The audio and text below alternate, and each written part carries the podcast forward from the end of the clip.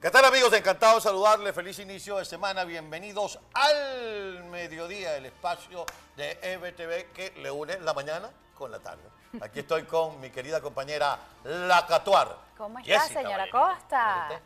Muy bien. ¿Cómo le va? Feliz inicio de semana. Feliz lunes, 11 de abril, señora Costa. Así es. 20 años de aquellos hechos, aquellos sucesos que marcaron el desarrollo de una historia política en Venezuela. ¿Cuánto ha cambiado? ¿Cuánto no ha cambiado? ¿Se lograron? ¿No se lograron los objetivos de aquella fecha? ¿Fue peor El 11 después de, lo abril. que ocurrió? El 11 de abril, mi querida Catuaria, amigos televidentes, da para todo. Quienes han venido de alguna manera se han tomado la molestia o me han premiado con su audiencia durante los últimos 23, 24 años de cobertura periodística. Saben que estoy acostumbrado a hacer programas donde recuerdo eventos como el 4 de febrero, como el 11 de abril. ¿Por qué? Por aquello de que los pueblos que no conocen su historia están condenados a repetirla.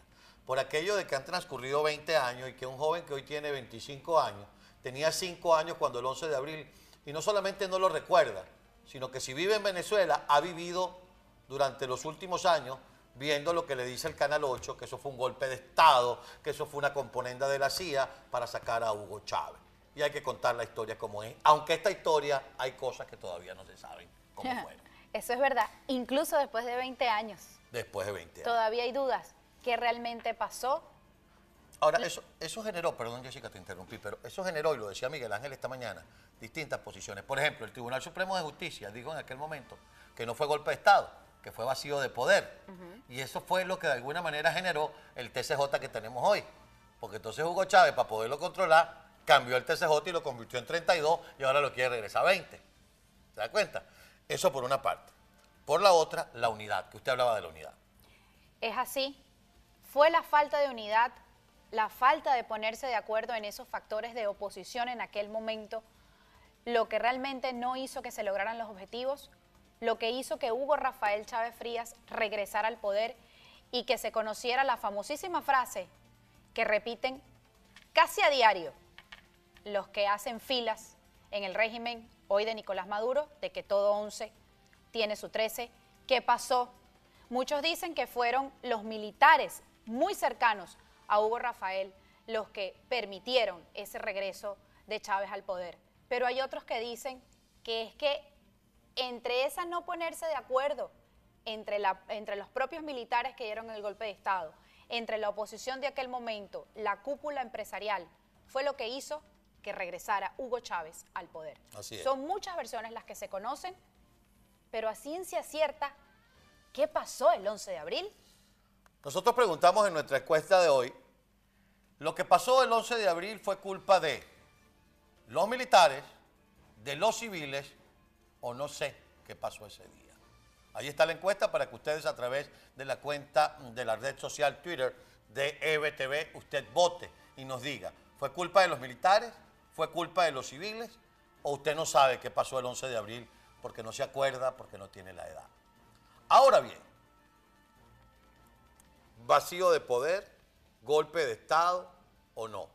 Lo cierto es que Hugo Chávez renunció ese día con el pueblo en la calle. Ese día la gente salió a la calle en una marcha convocada para respetar la meritocracia de PDVSA. Veníamos de un grupo de, protestas los días anteriores y ese día la marcha que iba para Chuao, donde estaba la sede de PDVSA, una de las sedes de PDVSA, fue redirigida al Palacio de Miraflores. ¿Qué dijo el militar de más alto rango que existía en ese momento en Venezuela, cerca de la medianoche o pasada la medianoche? Escuchemos. Pueblo venezolano, muy buenos días.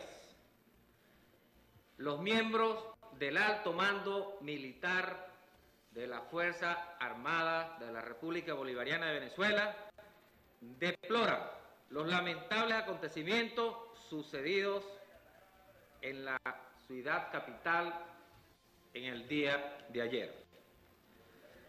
Ante tales hechos, se le solicitó al señor presidente de la República la renuncia de su cargo.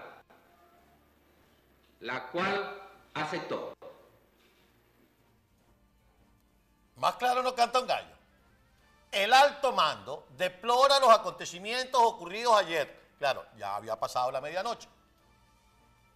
Y le solicitó al señor presidente de la República, por cierto, no se dice ciudad, Lucas, se dice ciudad. Y eso que este fue el primero de su promoción. Sigue en Portugal, Lucas, como Yo creo embajador. que sí, yo creo que sí. Porque él pasó agachado, él y Hurtado Sucre. Es que a él, lo, a él lo manipularon, señora Costa. Acuérdese de las declaraciones que dio Hugo Chávez. ¿Se acuerdan cuando apareció con la Constitución y con el Cristo en la mano? Cristo que después tiró así, dijo, se van a joder conmigo, dijo así literalmente. Pero bueno, el tipo dijo, se le solicitó la renuncia de su cargo, la cual aceptó. Ahora, Hugo Chávez no renunció una vez. Esa misma noche cambió renuncia por abandono del cargo, otra vez por renuncia, la firmó de un lado, la firmó de otro. El video que voy a presentar a continuación, mis queridos amigos, pertenece a la historia de este canal, de EBTV, del programa que hasta hace poco tuve el honor y el, y el privilegio de conducir para ustedes. Y en él converso con mi buen amigo, el coronel Julio Rodríguez Sala, además magistrado de la Corte Marcial, fiscal militar, un gran hombre, un gran militar, como pocos de los que le quedan al país, si es que le quedan militares buenos. Hoy por hoy, el coronel Julio Rodríguez Sala está en el cielo, porque se lo merecía estar en el cielo.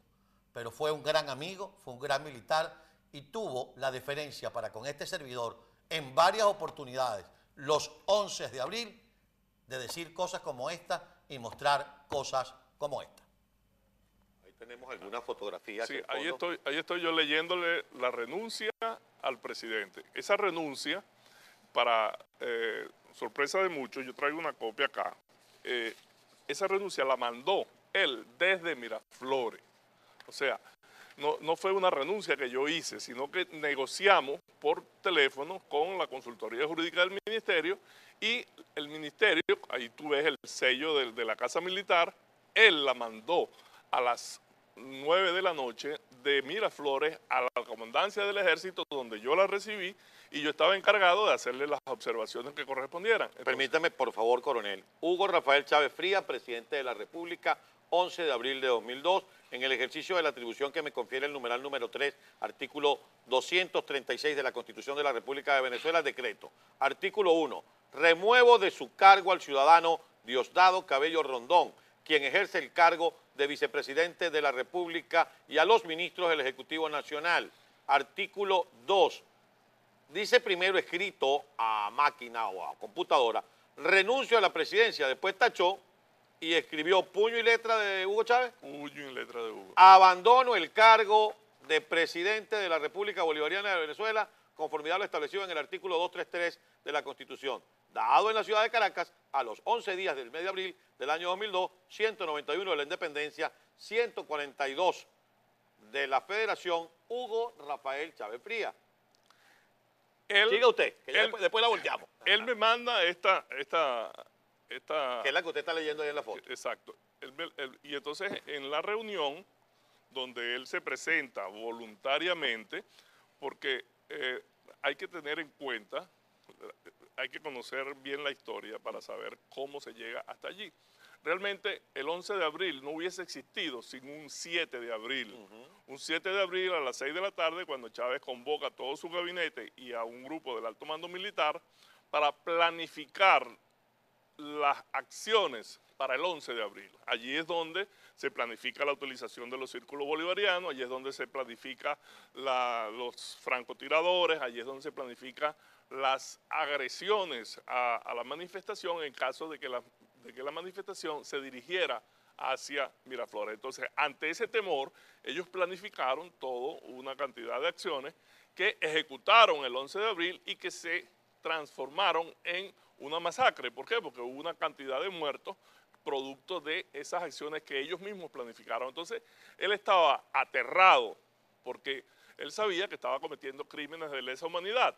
Entonces, él, renuncia por primera, él renuncia cuatro veces el- en, en su proceso Durante esa fecha. durante ese, eh, el día 11 de abril, a, la- a las 11 de la noche aproximadamente, se, llegan al despacho el general Damiani Bustillo y el general Camacho Cairuz, Ambos de la Guardia Nacional. ambos de la Guardia Nacional, pero que estaban en el gabinete de él, porque eh, Camacho era viceministro Viceministro de Relaciones Interiores. de Relaciones Interiores, y llegan a manifestarle a él la necesidad de que renuncie. Y él dice que él está dispuesto a renunciar, pero los generales le dicen, nosotros no estamos en facultad de negociar eso, porque él puso unas condiciones que sacaran a su gabinete, que sacaran a su familia y que lo sacaran a él en un avión de, avi- de venezolana de, de cubana de aviación que estaba en la rampa 4 en, en, En Maiquetía. en- en Maiquetía esperando. Ahí está, un avión de cubana de aviación, renunció cuatro veces, entonces no nos comemos la coba que el oficialismo le mete cada vez que llegamos al 11 y al 13. Por cierto, el héroe del 13 era Raúl Isaías Baduel, a quien dejaron morir en la cárcel porque después no quiso seguir siendo alcahuete de las tropelías que comete el régimen de Hugo Chávez y Nicolás Maduro. Ahora, ¿por qué? Si había renunciado, lo regresaron. ¿Hubo conchupancia entre militares y civiles? ¿Qué fue lo que pasó? ¿Por qué Carlos Ortega llama a Pedro Carmona Estangue y le dice, sea serio, acabamos de salir de una reunión donde nos íbamos a ver más tarde y ahora usted sale formando gobierno y convirtiéndose en presidente de la República? disolviendo gobierno, nombrando gobierno, fue muy criticado. De hecho, se dice que en ese momento, cuando eh, Carmona anuncia este nuevo gobierno, no estaba incluido ninguno de esos militares que negociaron con Hugo Chávez este abandono de poder. ¿Qué pasó? ¿Por qué regresó? Es la pregunta que después de 20 años todos los venezolanos se siguen preguntando, porque obviamente después de esa intentona, de esos sucesos del 2002, la revolución arreció. Vinieron persecuciones, tomaron el TSJ, como dice el señor Acosta, luego ganaron esas, esas elecciones de la Asamblea Nacional donde la oposición no participó El 2004. y se cambiaron todas las leyes Y y, se Hugo produjo, Chávez pudo hacer lo que le dio literalmente la gana con Venezuela. y se produjo la racia militar más grande que haya tenido la historia de la Fuerza Armada en América Latina. Cae preso Simonovis, los policías metropolitanos, porque como les vengo diciendo, arreció la persecución. Todo esto después de que no sabemos qué pasó el 11 de abril y quién en realidad regresa Hugo Chávez al poder. La versión que, que dan ellos es que las filas más cercanas de militares de Hugo Chávez es quienes lo regresan y porque el pueblo llegó a Miraflores. Pero esa no era la misma cantidad de gente que marchó en el 2002. Lo recuerdo. Esa, miren las imágenes. Multitudinaria. En su momento se dijo que era una de las marchas más grandes que habían ocurrido en Latinoamérica y no sé si me atrevo a decir, señora las más Costa, grandes del mundo. del mundo. Exactamente. Los- Eso sacó a Hugo Chávez del poder. El pueblo puso los muertos, Hugo Chávez puso la torta y los militares y la falta de unidad pusieron el regreso. Dejaron al país como el guarapo, entre fuerte Y no tan dulce.